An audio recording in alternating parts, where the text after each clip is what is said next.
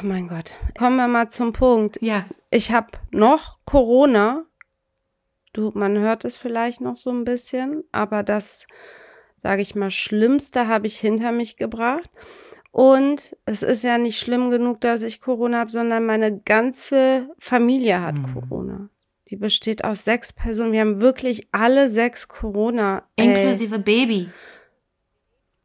Inklusive meinem Baby. Ähm, das ist natürlich ähm, richtig schlimm, aber ihr geht's ja zum Glück gut. Irgendwie scheinen Babys das tatsächlich, jedenfalls in unserem Fall, ähm, hat sie es gut bis jetzt jedenfalls verkraftet. Ähm, ich würde sagen, mein Sohn, meinen Ältesten, hat es am härtesten erwischt und mich hat dafür, dass ich doppelt geimpft bin, Stichwort Impfung, das, darüber werde ich gleich was erzählen, ähm, hat es mich schon hart erwischt. Ich lag wirklich eine Woche komplett flach, körperlich und auch psychisch war ich komplett angeschlagen, also richtig in Mitleidenschaft gezogen. Mhm. Dein jüngster Sohn war ja lange Zeit Last Man Standing. Ich habe schon gedacht, ob wir uns bei Drosten melden und sagen, wir haben ihn gefunden, den einzigen Immun gegen Corona. Aber er hat's dann auch gekriegt. Aber er hat's am besten weggesteckt, ne? Klopf auf Holz. Der hat auch äh, zum Glück nicht. Es ist so unterschiedlich. Wir sind sechs Leute und jeder äh, äh, ist anders betroffen. Und das ist schon wirklich eine ganz, ganz merkwürdige, auch nicht berechenbare Erkrankung. Was ich aber auf jeden Fall gespürt habe, es ist eine Lungenkrankheit. Ich hatte echt richtig heftig Druck auf der Lunge und das ist total beängstigend. Plus das Nichtwissen, wie sieht's morgen eigentlich bei mir Mhm. aus? Äh, wird das dann schlimmer? Bleibt das gleich? Ah, Es ist echt. Ich bin auch mit dem Thema noch nicht durch, bin aber stolz. Ich hoffe, ihr ZuhörerInnen seid auch stolz auf mich, dass ich jetzt hier trotzdem sitze. Yeah. Trotz Corona. Und wenn du dich ähm, jetzt ähm, bald auch zu verschiedenen Gelegenheiten testen lässt, dann bist du 3G in Personalunion. Geimpft, genesen und getestet. Also mehr geht fast nicht, ne? Also du hast jetzt bald, bald vollen Schutz. Zumindest paar Monate. Ja. Für, für ein halbes Jahr auf jeden Fall, aber ich hätte mich lieber vorher noch boostern lassen, bevor ich Corona bekommen habe. Ähm, aber das hat sich dann echt so überschnitten, ärgerlicherweise. Ich versuche jetzt positiv nach vorne zu schauen. Jetzt haben wir es alle gehabt. Das Damoklesschwert des Corona, äh, der Corona-Infektion hat uns jetzt getroffen und schwebt nicht mehr über uns. ähm, ja, aber es ist definitiv überhaupt gar keine gute Erfahrung in meinem Leben gewesen. Und jetzt auch zum Jahresende, wo wir eh alle am Arsch sind, Ja. ist es echt völlig überflüssig, dass es uns so hart getroffen hat. Und ich merke einfach auch noch immer, dass ich nicht fit bin. Und ich hoffe, mich trifft auch nicht Long-Covid. Ist ja auch so ein Ding. Hab ich früher, wo ich drüber gelesen habe, so ein bisschen unterschätzt, aber jetzt stelle ich mir vor, es könnte auch ein Problem werden. Auf jeden Fall. Ja, wollen wir hoffen, dass Also das ich an bin euch ja top, vorbeigeht. top Eben. Kondition, sportlich und so, aber ich merke, die Vorstellung, jetzt laufen zu gehen, ist einfach undenkbar. Wirklich un undenkbar, dass ich jetzt irgendwie äh, einen Kilometer, geschweige denn 20 laufen gehen Das kann. darfst du ist ja auch bis auf nicht weiteres nicht, ne? Ist ja ähm, bei einer schweren Grippe auch so. Hat der Arzt irgendwas gesagt, wann du wieder Sport machen darfst? Oder auch dein Sohn, der ja auch viel Sport macht? Ja, mein Sohn Leistungssportler, den hat echt hart getroffen. Der will das nicht wahrhaben, aber er sollte auf jeden Fall jetzt erstmal eine Pause machen und wir müssen da noch so Untersuchungen. Ja, ich will euch jetzt nicht zu sehr, ähm, also dich, Rana, du weißt ja eh schon viel, aber auch unsere ZuhörerInnen ist jetzt auch ein bisschen ausufernd, aber gerade ist so ein Moment, wo ich die kleine Corona-Bubble hier verlasse und deswegen müsst ihr das jetzt alles, mein, ihr seid mein Ventil da draußen. Ja. Die Corona-Bubble, auch keine schöne Bubble, wirklich. Du hast ja schon gesagt, du machst ein bisschen ein Thema mit Impfungen. Worum geht's bei dir? Ähm, bei mir geht es um die Impfpflicht, die ab dem 15. März bei uns in Deutschland gelten wird und zwar leider nicht für alle. Ähm, das ist noch nicht durch, aber auf jeden Fall für Pflege- und Gesundheitsberufe. Dazu werde ich was sagen und auch was das arbeitsrechtlich bedeutet. Ich bin sehr jetzt sozusagen mein Thema, das Impfen. Ich habe auch, erzähle ich gleich. Was ist dein Thema? Ich äh, spreche über die wesentlichen Neuerungen rechtlicher Natur, die uns im Jahre 2022 erwarten. Also so einen kleinen Ausblick, damit unsere Zuhörerinnen und Zuhörer äh, vorbereitet sind, was da kommt. Ähm, es hat sich einiges im Verbraucherrecht geändert. Ähm, das Schuldrecht ist wirklich wieder grundlegend verändert worden, wie ich finde. Das letzte Mal war es ja mitten in unserem Studium, so 2002. Ähm, und ich werde also erklären, was uns Neues erwartet nächstes Jahr. Ja, bei welcher Folge sind wir heute eigentlich, Rana? Folge 48, ist das richtig? Richtig. Hallo und herzlich willkommen zu Kurzer Prozess, ein juristischer Rundumschlag mit dir, Elissa Chartic-Bär und mir, Talaye Bagheri.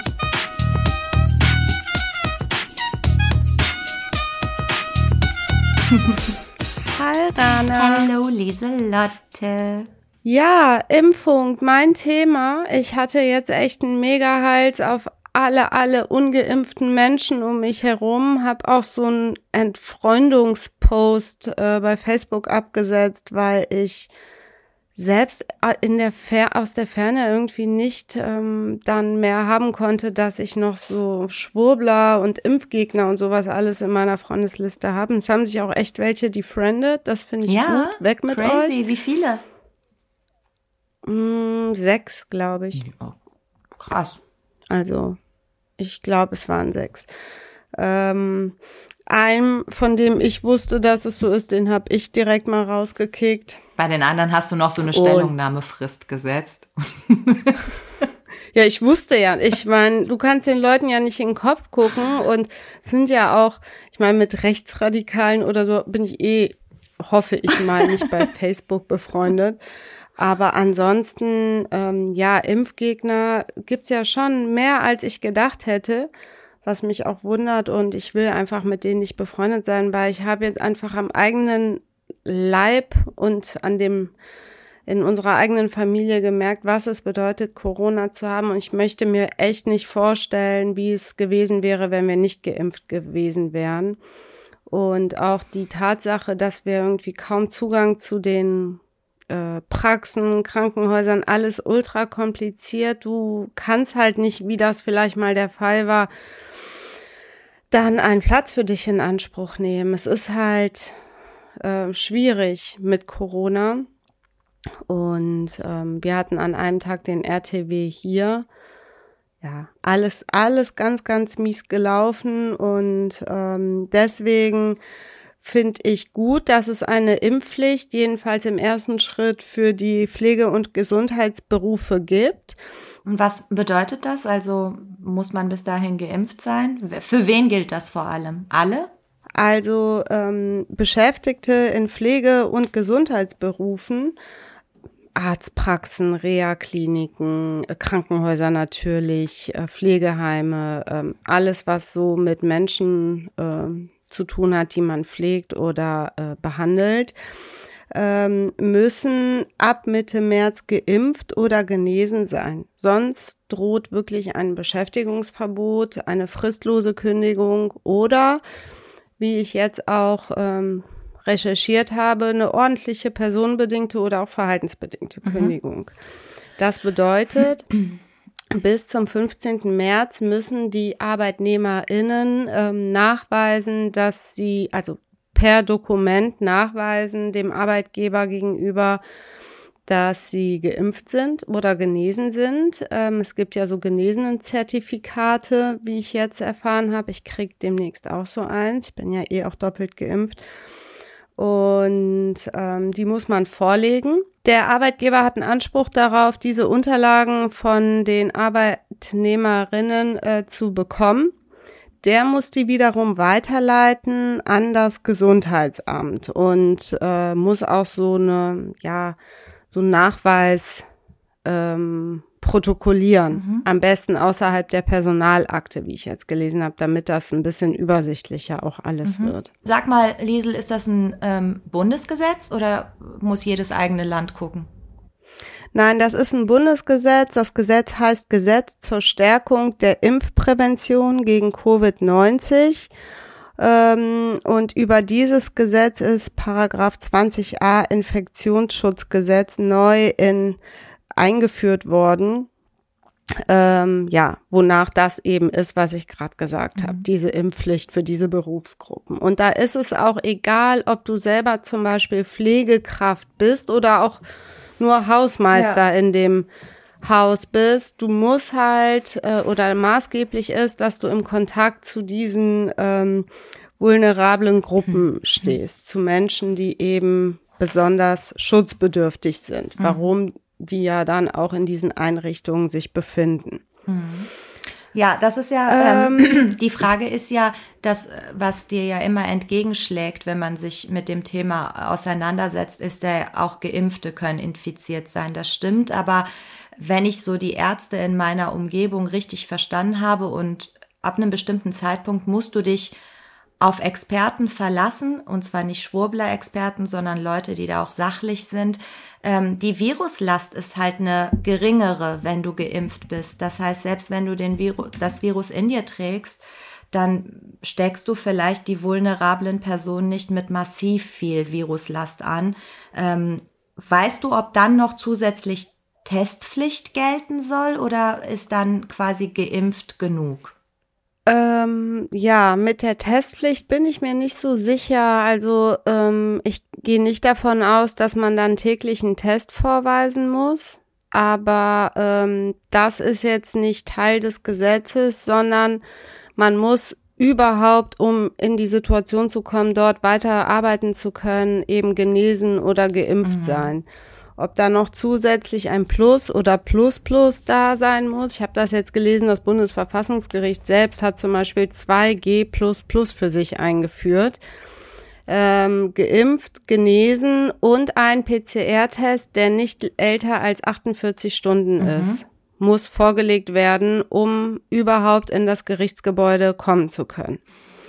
Das gilt für alle dort beim Bundesverfassungsgericht. Stell dir mal vor, da das ist jemand, der sagt, nee, ich bin, das sehe ich, das ist nicht verfassungskonform, so beim Bundesverfassungsgericht. Im Zweifel fällt eine Verhandlung dann aus ja. für diese Person. Ja. Ne? Das sind halt klar, es sei denn natürlich, dass ein Attest vorgelegt wird, nicht so, darf keine Maske tragen, weil kriegt dann schlecht Luft, sondern mhm. ein Attest, dass diese Person nicht geimpft werden mhm. kann, zum Beispiel. Mhm.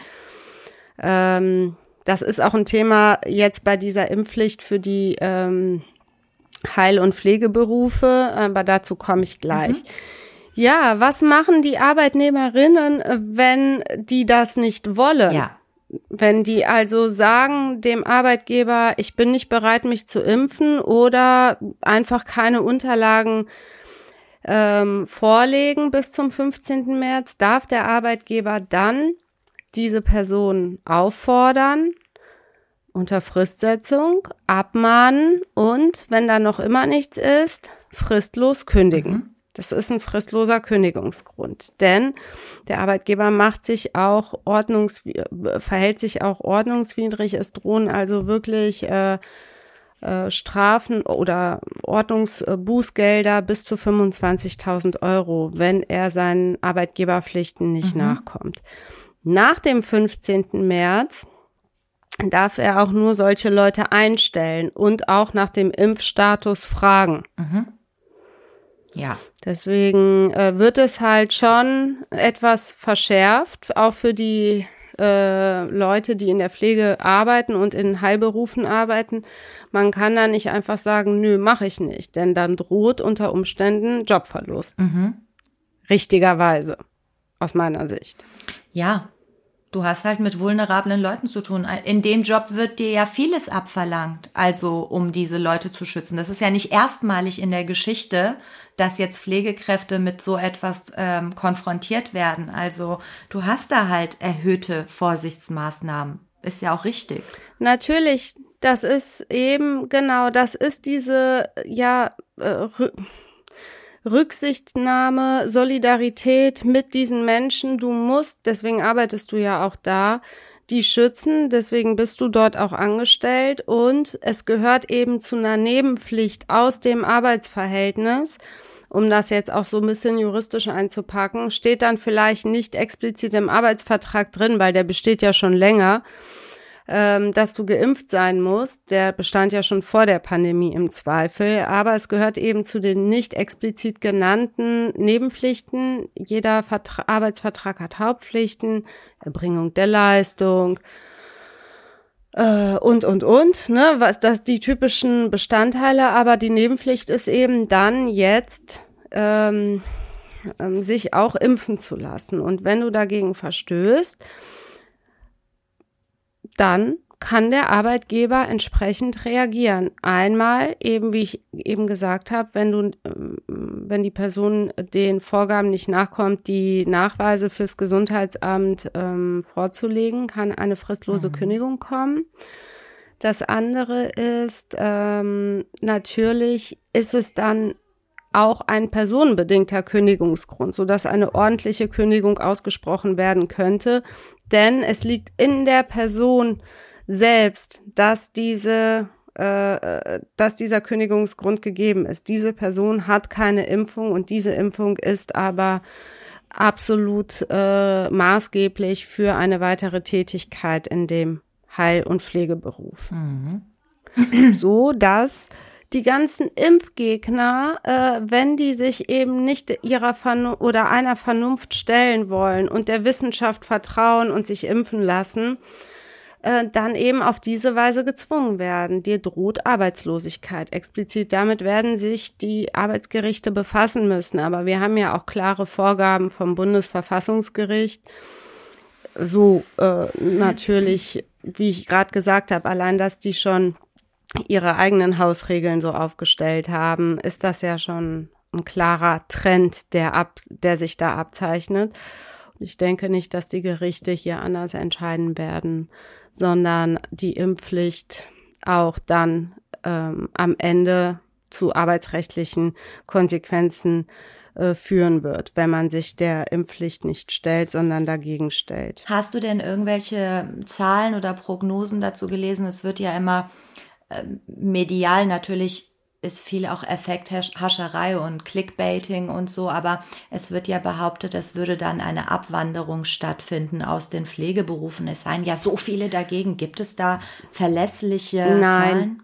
Das ist ein, das ist ein Drohszenario, das hier aufgebaut wird. Natürlich aus der, äh, von Seiten der Impfgegnerschaft. Es ist aber Quatsch. In Italien gibt es das zum Beispiel schon länger, in Frankreich glaube ich auch oder in Spanien. Ich bin mir nicht sicher. Auf jeden Fall im europäischen Ausland und da sind die Leute auch nicht abgewandert. Mhm. Viele von vielen ist das einfach der Job. Die verlassen ja nicht hier ihren Standort, die Familie. Das ändert ja dann alles, wenn sie dann plötzlich in ein anderes Land müssen, wo das im Zweifel auch kommen wird. Mhm. Es ist ja eine weltweite Pandemie. Das ist nicht nur in Deutschland und wir müssen ja einfach aufpassen, gucken, dass es irgendwann ein Ende nimmt. Alle beschweren sich wegen den freiheitseinschränkenden Maßnahmen. Ja, Leute, dann lasst euch einfach impfen. Denn die, die, unser Gesundheitssystem, und das ist eben eine Säule unserer Gesellschaft, eine ganz, ganz wichtige Säule, ähm, wirklich das Herzstück auch aus meiner Sicht äh, dieser Gesellschaft. Wir haben ja ein vorzeigbares Gesundheitssystem kollabiert es, äh, es wird Chaos entstehen, wenn die vierte und fünfte Welle jetzt noch mit Omikron und weiß ich nicht was auf uns zurollt. Wenn das nicht funktioniert, dann haben wir hier ganz andere Zustände. Und wenn dann reihenweise die Leute aus ihren Heil- und Gesundheitsinstitutionen äh, krepieren, man muss das ja einfach sagen, die sind ja sehr, sehr empfänglich und schutzbedürftig. Wenn die dann durch irgendwelche äh, Viren äh, infiziert werden, das, das ist ein, äh, ein äh, Teufelskreislauf ohne Ende. Es geht immer weiter. Es muss einfach irgendwann ein, ein Ende geben und das werden wir nur über flächendeckende Impfungen erreichen. Und die Leute, die dann sich dagegen aussprechen, ich kann wirklich, meine Toleranzgrenze ist so bei Null. Ich habe keinerlei Verständnis mehr dafür.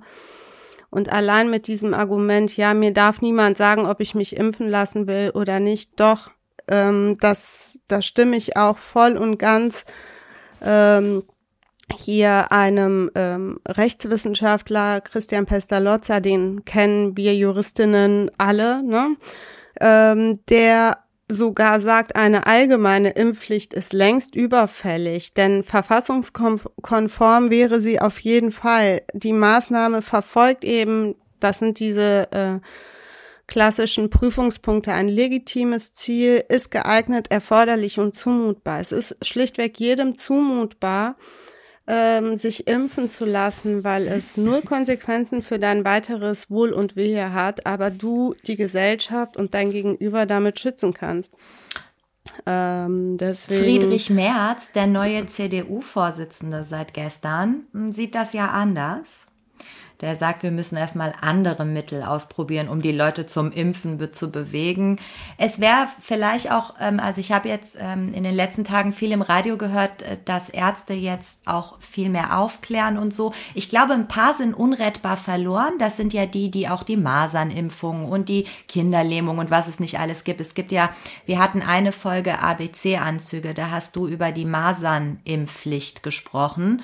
Ähm, da hattest du ja auch schon ja. dargelegt, dass es Leute gibt, die einfach so sehr, sehr Esoteriker, die auch immer sagen, die Pharmaindustrie ist die einzig böse Industrie wo ich mir immer denke, das ist so eine bekloppte Rechnung mit der Impfung. Verdient der Pharmakonzern weniger, als wenn du auf der Intensivstation liegst und mit allen möglichen Medikamenten versorgt werden musst und Medizintechnik und Geräte und alles. Ähm, aber es ist halt so, dass es ein paar unrettbar Verlorene gibt. Aber ich glaube, es gibt auch viele, die durch diese ähm, Informationsflut von allen Seiten, insbesondere komplett viele Fake-Nachrichten, die Leute haben keine Medienkompetenz darüber haben wir auch oft gesprochen, die wissen nicht, wie man Nachrichten filtert, Faktencheck macht, finden das nicht verlässlich oder dieses nicht verlässlich. Die könnte man gegebenenfalls noch einholen. Aber letztlich denke ich da, wenn man ins europäische Ausland guckt, heute habe ich zum Beispiel gehört, dass Frankreich wirklich flächendeckend sagt, ähm, dass das soziale Leben nur noch Geimpften offen stehen soll. Auf kurz oder lang äh, wird das wahrscheinlich so kommen. Es gibt Juristen, die sagen, in, in der Abwägung ist immer noch das persönliche Freiheitsrecht, die Entscheidungsfreiheit höher, aber auf kurz oder lang, das wird auch nicht die letzte Pandemie sein. Ne? Also wir sind mit der Natur so übel umgegangen. Ähm, es ist einfach so, dass ich glaube, dass auch eine Impfpflicht kommt. Noch, ähm, du kennst meine Meinung dazu. Ich bin aber nicht juristisch so tief fundiert drin, dass ich das ganz klar auch juristisch sagen kann. Ähm, aber letztlich glaube ich, man kann ein paar noch holen, indem man mit ihnen spricht und es ihnen erklärt, auch seitens der Ärzte. Aber ein paar werden einfach das instrumentalisieren und gegen ja, den Staat. Ja, nicht ein paar, leider. Es sind wenige, Nein, Elissa, es sind wenige. Es ist wirklich bitte, diese Schwurbler sind nicht ein massiver Teil der Gesellschaft, sind sie nicht. Es gibt ein paar rechte Trittbettfahrer, naja. die auf jeder Demo Touri-mäßig mitgehen. Ansonsten ist es wirklich eine kleine Splittergruppe. Immerhin 70 Prozent des Landes sind geimpft und zu den 30 Prozent Aber es reicht halt nicht. Es es reicht halt nicht. Diese 70 Prozent reicht nicht. 30 Prozent plus minus. Man kann ja auch nicht, ich meine, da sind ja auch sehr viele Bildungsferne, die werden gar nicht richtig erfasst, äh, nehmen an Umfragen nicht teil und so weiter.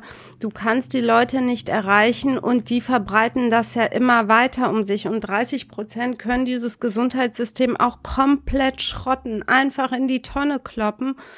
Ähm, ich habe jetzt eine Freundin, ähm, die mir auch unglaublich geholfen hat jetzt in wirklich der schweren Zeit, die ich hatte mit meiner Familie, die selber Ärztin ist, ähm, äh, Anästhesistin auch ist und quasi von der Front berichtet hat. Da sind Leute, also zu 98 Prozent ungeimpfte auf den Intensivstationen, die also trotz schwer, schwersten Verlaufs, trotzdem die dann auch einige und nicht wenige es nicht schaffen, uneinsichtig bleiben. Du kannst die Leute, wenn die so festgefahren sind, nicht erreichen und die wollen auch nicht erreicht werden. Die holen sich ihre Informationen woanders, da werden so parallel kleine Veranstaltungen gemacht, weiß ich nicht, habe ich jetzt gesehen auf all diesen Talkshows und so, nicht Talkshows, ähm, ja, Berichterstattung äh, im Fernsehen. Da wird dann so ein kleiner Parallelweihnachtsmarkt, wo gar keine Regeln gelten, äh, gemacht. Ja. äh, so minus 3G so ungefähr. Ähm, es werden fadenscheinige Pseudowissenschaftsartikel verbreitet, ähm, die wirklich absolut, das ist richtig Bullshit, Nochmal, Elissa, was da ich bin, drin ich bin, steht. Du weißt, in vielen das deiner sind nicht Meinung, so wenige. aber Ganz die, kurz noch, heute gibt es in Köln, alleine in Köln, Köln ist ja nun mal, ne, wir hier Kölnerinnen und so, äh, gegen Rassismus, ähm, für ein buntes, offenes Köln, bla bla bla. Heute gibt es in Köln vier Anti-Impf-Demos vier Stück. Das muss man sich mal reinziehen. In Nippes, wir sind ja hier wirklich so ein gentrifiziert äh, Stadtteil. Manchmal äh, kotze ich da voll drauf ab und manchmal finde ich es natürlich auch gut, weil ich ja auch Teil dieses Ganzen bin. Ich bin fassungslos, dass wir hier am Wilhelmplatz heute, ich bin, fahr da gleich vorbei, weil meine Quarantäne ja offiziell seit gestern vorbei ist. Ähm, nur damit ihr das wisst, ich halte mich an die Regeln, das ist ja ganz klar. Und ähm, ich fahre da gleich hin, einfach mal um zu gucken, um mir einen Eindruck zu verschaffen, wie viele Leute das sein werden. Ähm, vielleicht kenne ich da ja auch ein paar von. Hier Nippes ist ja ein Dorf, kennt ja jeder jeden. Ich bin einfach fassungslos, dass allein in Köln vier Anti-Impf-Demos heute stattfinden. In Ehrenfeld, in Nippes, in der Innenstadt und noch irgendwo, nochmal, keine das Ahnung, habe ich Stadtanzeiger also, gelesen. Vielleicht nur nochmal, mir, mir ist das wichtig, mir ist es wirklich wichtig, wir haben keine gespaltene Gesellschaft, haben wir nicht. Die 30 Prozent, die nicht geimpft sind, da sind unheimlich viele Leute drunter, die sich nicht impfen lassen dürfen, die Immunsuppressiva nehmen oder irgendwie in der Chemo sind oder was auch immer. Wir haben Schwurbler und diese vier Demos, Elissa, bitte geh vorbei und frag die Leute, ob die Kölner sind. Ich verspreche dir, das sind nicht nur Kölner. Es sind ganze Touristen, die auf diesen, auf dieses, und zwar unglaublich viele Rechte. Und das ist mir wichtig, dass das so Eltern aus Nippes, die immer noch von Homöopathie und so faseln, dass die das auch wissen. Die marschieren mit Rechtsradikalen mit, die ja. das instrumentalisieren, um schon wieder gegen die Regierung zu haten. Ja, Mann, wir haben es verstanden. Die Politik macht viele Fehler, insbesondere CDU, CSU. Ich bin gespannt, wie die Ampel wird. Aber das sind die Honks, die immer wettern, immer, die einfach gegen den Rechtsstaat sind, weil sie sich eine Diktatur und einen Führer herbeisehen. Und mit den Leuten laufen dann die paar Desinformierten mit und ja, ich gebe dir recht, viele sind verloren. Die sind, die kannst du noch so sehr belabern, die werden es nicht verstehen, das ist klar. Aber ob da die Impfpflicht weiterhilft, ich glaube, das führt immer mehr so zu kriminellen Zügen. Ich bin echt gespannt, was da ja, passiert. Im, ne? Wie es weitergeht. Natürlich, das ist ein, das ist auf jeden Fall auch ein Problem, was kommen mhm. wird. Ähm, es werden unglaublich viele Impfnachweise gefälscht werden. Äh, jetzt hier in Köln hat eine Ärztin auch ihre Zulassung ja. verloren, weil die Gefälligkeitsatteste ge in einfach blind ne? verschickt ja. hat an mhm. Masken. In Ehrenfeld habe ich jetzt gelesen, der Stadtanzeiger hat wohl einen Test mit ihr gemacht ähm, und die ist total drauf reingefallen und hat jetzt äh, letzten Endes zu Recht ihre Zulassung verloren. Ähm, es werden Impfpässe noch und nöcher gefälscht. Ich hatte jetzt eine Anfrage aus, aus Bonn, habe ich abgelehnt. Ähm, die hat, äh, wollte mich beauftragen, die ist in die Uniklinik eingedrungen. Eine Frau aus der Gastronomie, musst du dir mal vorstellen die ist in die Uni, ihr wird vorgeworfen, in die Uniklinik eingedrungen zu sein, um diese, ich sag jetzt mal Stempel mhm. und sowas, äh, für Impffälschung äh, zu entwenden. Das wird ihr vorgeworfen. Das musst du dir mal vorstellen, in welche trüben Gewässer sich die Leute begeben. Die werden richtig kriminell, weil die Warum auch immer. Frag einen Mediziner, eine Medizinerin. Es ist nicht nachvollziehbar, warum sich die Leute nicht impfen lassen wollen. Also ich meine, in meinem Freundeskreis sind ja ein paar Ärzte. Deine Mutter ist Ärztin, Rana. Ähm, es ist einfach nicht nachvollziehbar, warum man so viel Skepsis in die Medizin hat, in die medizinische Wissenschaft. Äh, es ist null Vertrauen da und ja, Corona ist ja eh nur irgendwie. Nein, ich habe es jetzt am eigenen Leib erlebt. Es, es ist echt eine ernstzunehmende Krankheit und und das, das sollte man wirklich nicht unterschätzen. Es ist nicht irgend so ein Hirngespinst, Aber hör das mal nicht zu, existiert. Hör mal zu, das ist ja klar. Diese Ärztin aus Ehrenfeld, ne, die hat auch gegenüber Patienten gesagt, die Stadt Köln äh, könne sie nicht ernst nehmen. Das sei ja eine Firma. Also die war wirklich Reichsbürgerin. Ja, ist- eine Firma, also ja, so. BRD, GmbH, Personalausweis, die üblichen Szenarien, der Vertrag, Mhm. der, ne, hattest du auch schon mal geschrieben, ähm, wir sind kein freies Land und wir sind immer noch besetzt und so ein ähm, Gedöns. Deswegen, ich glaube, die war so ein bisschen im Reichsbürgermilieu, weil ähm, als Ärztin natürlich auch ähm, so einen Quatsch zu machen, da verstößt du ja wirklich gegen alle Werte, für die du eigentlich einstehen sollst. Ähm, und ja, wie du schon meintest, ich wurde, ich wurde angegangen, weil ich relativ früh geimpft wurde. Du weißt noch, ich bin in den Iran geflogen und brauchte eben diesen Schutz. Und dann bin ich da so angegangen worden, auch von der Kollegin, das sei ja so ungesund und meine Schwester war da gerade geimpft. Sie kenne so viele, die daran gestorben seien. Ich sage auch nett, dass du mir das jetzt erzählst, wo meine Schwester äh, geimpft ist. Und da habe ich auch immer gedacht, hör mal zu meine Mutter. Die würde mir ja nichts Böses tun. Die würde ja, die ist ja vom Fach. Die kann sich ja einlesen, genauso wie ich als Juristin mich einlesen kann. Und wenn die doch nur den Natürlich. geringsten Zweifel hätte, würde die doch ihre Kinder nicht als allererstes an die Front schicken und sagen, lasst euch impfen. Also, ja, jeder so Apropos auch die Tatsache, vielleicht um es zum, natürlich, wir sind beide für Impfungen, das können wir, glaube ich, so zusammenfassen. Und ähm, ich jedenfalls habe mich jetzt auch durch meine eigene private Situation nochmal radikalisiert. Ich bin gegen alle, die Impfungen ablehnen. Wirklich so radikal. komplett. Aber das ist ich nicht bin gut. wirklich komm, radikal. komm Es ist für runter. mich. Äh, nee, es ist echt für mich keine Meinungsäußerung, Leute. Es ist keine Meinung gegen die Impfung zu sein. Es ist einfach nur aus meiner Sicht, und da bin ich einfach überzeugt, es ist eine gesellschaftsfeindliche, rücksichtslose Einstellung, die überhaupt gar keinen wissenschaftlichen Boden hat. Ähm, von daher, das kann man, glaube ich, sagen. Ähm, man kann sagen, dass die Leute, um es jetzt, äh, um meinen Teil zum Abschluss zu bringen, dann kann ich mich auch ein bisschen ausruhen. mein, meine Stimme, du hörst schon. Ähm, und mal gucken. Irgendwann gibt es ja vielleicht nächstes Jahr auch die Impfpflicht für alle. Und ich hoffe, dass wir dann irgendwann mal auch eine Post-Corona, ich weiß, das wird es nie Nein, geben, weil der Corona Permafrost, bleiben, der aber Permafrost. irgendwie erstmal ein Postwelle, äh, irgendwie eine Zeit nach diesen ganzen Wellen gibt, wo wir uns ein bisschen zurücklehnen können, weil das ist jetzt echt hart, ähm, was uns hier im Winter so auf uns zugerollt gekommen ist und das wird ja auch, wenn ich den äh, Berichten glaube, ähm, glauben soll und das tue ich, wird das ja auch so bleiben, fünfte Welle und so. Rana, that's it. That's it.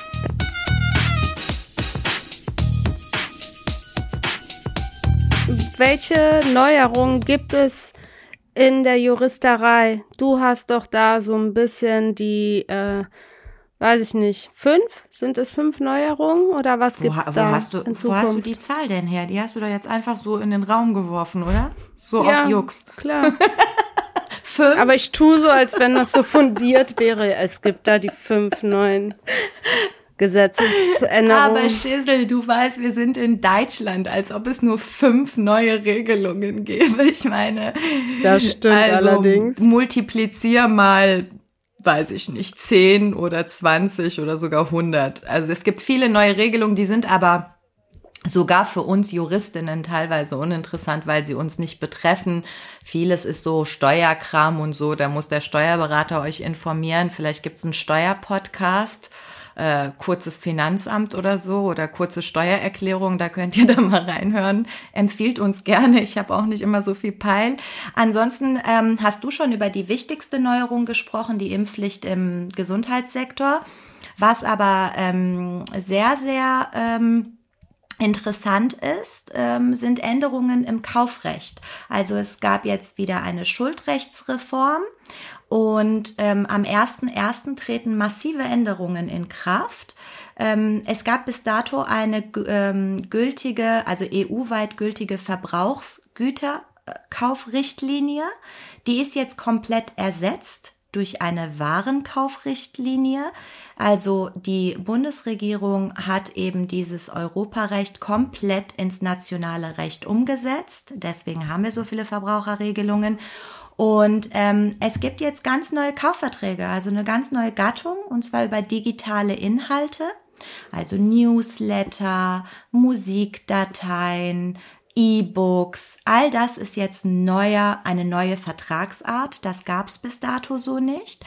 Ähm, das heißt, mhm. wir werden jetzt drei Kaufverträge unterscheiden ab sofort, liebe Elissa und auch liebe Zuhörerinnen.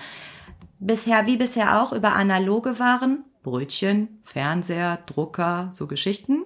Dann gibt es äh, den Kaufvertrag über Waren mit digitalen Elementen. Da ist dann eben nur zum Beispiel kaufst du irgendeinen Laptop und da ist irgendein Programm, Software drauf und eben digitale Produkte. Ähm, dazu komme ich gleich, weil das sehr interessant ist. Normalerweise, wenn du Newsletter angemeldet hast, ist das ja kein entgeltlicher Vertrag gewesen. Du hast ja dafür nichts bezahlt. Jetzt sagt man, du zahlst mit deinen Daten. Und dementsprechend bist du in einem regulären Kaufvertrag drin mit allen Rechten und Pflichten, die den Händler treffen.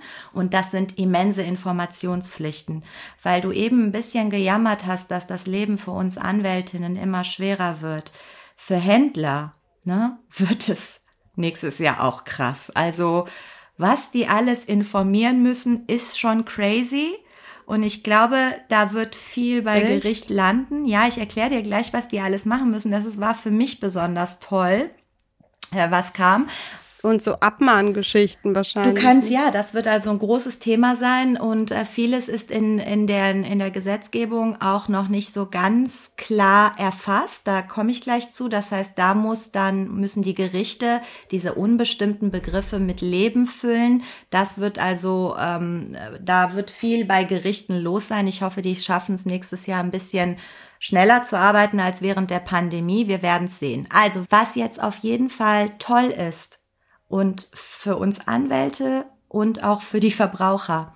Bisher war es so, wenn du eine Kaufsache gekauft hast, zum Beispiel einen Fernseher, und du bist nach Hause gekommen und das Ding hat einen Fehler gezeigt, irgendwas war damit, dann mhm. musstest du diesen Mangel beim Händler anzeigen und eine Frist setzen zur Nachbesserung oder Neulieferung. Das sind deine Gewährleistungsrechte beim Kaufvertrag im Schuldrecht. Jetzt ist es so, dass du mit der Mitteilung des Mangels durch den Verbraucher an den Verkäufer automatisch eine angemessene Frist zur Nacherfüllung in Gang setzt. Du musst also nicht mehr schreiben, bitte bessern Sie nach bis zum, sondern in dem Moment, wo du sagst, es ist ein Bildfehler, da sind drei schwarze Punkte auf dem Fernseher, hast du eine angemessene Frist ähm, losgesetzt und das ist ja in der Regel 14 Tage. Das heißt, bessert der Verkäufer in diesen 14 Tagen nicht nach, kannst du direkt über Rücktritt oder ähnliches nachdenken, Schadensersatzminderung, was es da in der Klaviatur gibt. Das stärkt ja aber auf jeden Fall die Verbraucherrechte, ne? Es ist, ich meine, da muss man sich natürlich einfinden und viele wissen ja nicht, welche Rechte sie haben. Und das, die Abwicklung bleibt wahrscheinlich ultra kompliziert, aber erstmal so von Gesetzes wegen ist das ja für die Verbraucher ein zusätzlicher Schutz. Ja, es, mal, ist, oder? Es, es ist insofern cool ähm, und da muss man vielleicht kurz einsteigen. Bis dato ist es so, wenn du als Verbraucher informiert bist, was deine Gewährleistungsrechte sind, top. Der eine oder andere hatte ja schon mal Sachmängel mit einem Anwalt zu tun oder hat das selber gemacht. Aber wie du sagst, es gibt viele, die kennen sich so gar nicht aus.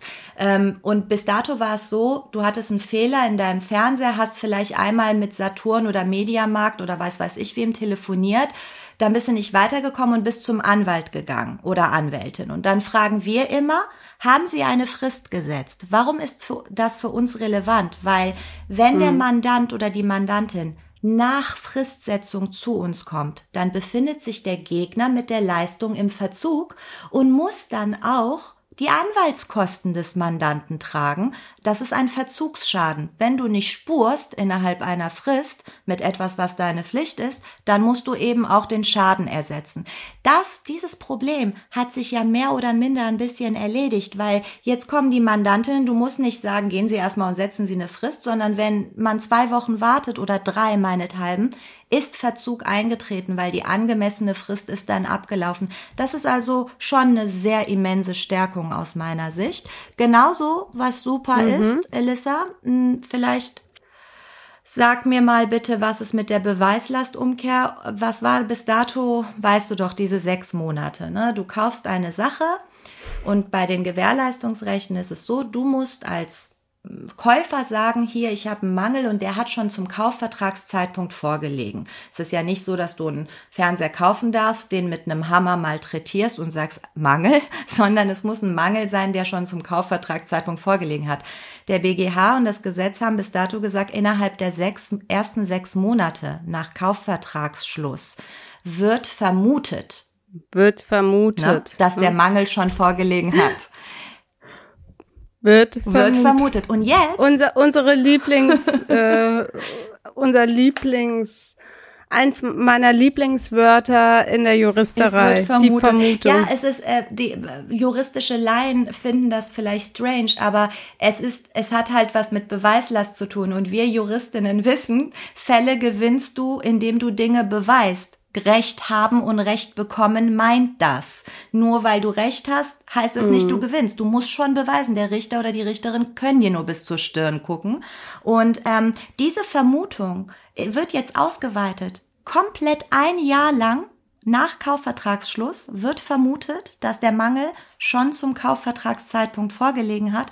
Und das ist auch supi-dupi ich freue mich sehr ähm, für Verbraucher und auch für uns Anwälte, weil unsere Arbeit dadurch etwas einfacher wird und wir nicht mit sachverständigen Gutachten nachweisen mhm. müssen, dass der Mangel im Kfz schon vorgelegen hat. Anders wäre es nicht gegangen. Stichwort VW, ne, gab es ja auch viel Diskussion drüber.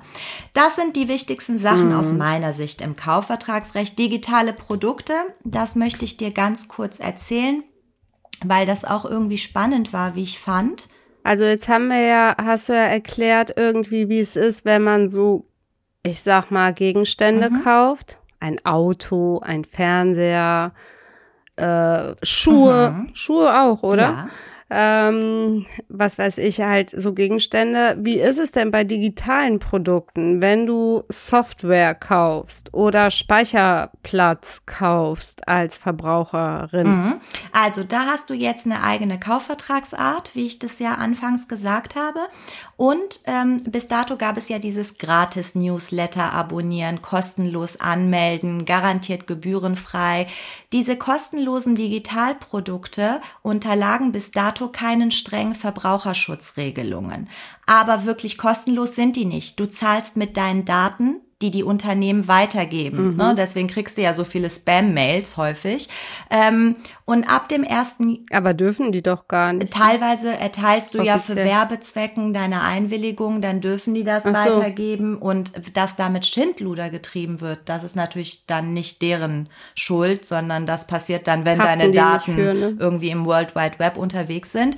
Ähm, ab dem 1. Januar ähm, gibt es im BGB eben die Regelung, dass wer mit seinen eigenen Daten zahlt, wird so behandelt, als hätte er mit Geld gezahlt. Und äh, das Abonnement eines Gratis-Newsletters gilt dann als Vertragsschluss, bei dem der Verbraucherschutz greift. Unternehmen müssen also ihr Kleingedrucktes anpassen und neue Informationspflichten beachten, damit eben mit deinen Daten am Ende nicht Schindluder passiert, sondern du ganz genau weißt, was damit passiert. Mhm. Ähm, und auch Produkte mit digitalen Elementen, wie zum Beispiel Smartwatch. Ne? Ähm, da kommt jetzt eine mhm. Update-Pflicht. Das war bis dato auch nicht so. Du hast zum Beispiel ein Navi gekauft äh, oder ein Navi, das im Auto drin war und die Updates müß, musstest du dann separat bezahlen. Jetzt gibt es diese Update-Pflicht mhm. und Stichwort unbestimmte Rechtsbegriffe. Diese Update-Pflicht soll für einen maßgeblichen Zeitraum gelten was das jetzt heißt, zwei mhm. Jahre, fünf Jahre Lebensdauer des Produkts, das müssen jetzt Gerichte entscheiden in den nächsten Monaten mhm. und Jahren. Ähm, also es wird sehr spannend. Wir haben ja die erste Schuldrechtsreform oder einer der wichtigsten Schuldrechtsreformen 2001, 2002 am eigenen Leib mitbekommen. Vorher gab es ja so Begriffe wie die Wandlung und so. Das gibt's alles nicht mehr. Schon damals waren die Gerichte echt gut überfordert damit und das dürfte jetzt eben auch sein. Und was natürlich wir schon mal erzählt haben und äh, was auch wichtig ist, Fitnessstudio-Verträge, Mobilfunkverträge dürfen nicht mehr immer automatisch um ein Jahr verlängert werden, sondern du kannst dann nach diesen 24 Monaten Mindestlaufzeit mit einer Frist von einem Monat immer kündigen. Und fast so. alle Händler müssen einen Kündigungsbutton auf ihrer Website anbieten, damit du eben relativ okay. fix kündigen kannst. Wir auch das wissen wir Juristinnen und aber auch viele juristische Laien, die das selber erlebt haben. Manchmal suchst du dich ja dumm und dusselig, um zu gucken, wo du die Kündigung hinschicken musst. Ähm, das ja, wird jetzt einfach. In der Regel muss man ja eine Kündigung äh, selber verfassen, mhm. mit der eigenen Unterschrift unterschreiben und nachweisbar versenden im Original. Ähm, dann erst ist die Kündigung wirksam, wie bei Mietverhältnissen, wenn man die kündigt oder Arbeitsverhältnissen. Und bei solchen Verträgen, ähm, da habe ich früher auch immer natürlich als Anwältin total penibel drauf geachtet. Das wird jetzt auf jeden Fall dann ja offensichtlich leichter. Ne? Ja, du konntest, du konntest ja bei diesen ganzen Internetkaufverträgen jetzt auch schon geraume Zeit in Textform kündigen, also per E-Mail ohne Unterschrift und alles.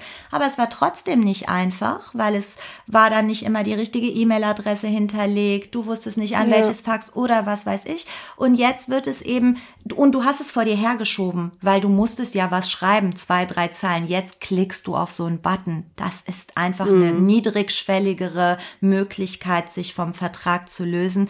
Und in einer Zeit, wo eben ständig neue Verträge geschlossen werden, ist es auch sinnvoll, sich lösen zu können von bestimmten Verträgen. Also vieles, vieles mehr wird passieren, aber das sind Sehr so aus meiner Sicht die wichtigsten Sachen, ähm, die kommen und ähm, es wird auf jeden Fall nächstes Jahr an der einen oder anderen Stelle spannend und wir müssen uns alle mehr mit dieser digitalen Welt auseinandersetzen, insbesondere die Justiz.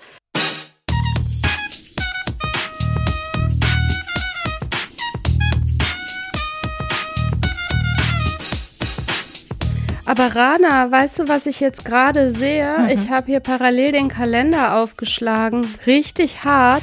Heute ist unsere letzte Aufnahme im ähm, oder morgen, was haben wir heute eigentlich? Samstag, ne? Morgen ist Sonntag, da kommt unsere Folge raus, unsere 48. Und das ist dann die letzte Folge in diesem Jahr. Nee. Ist das so?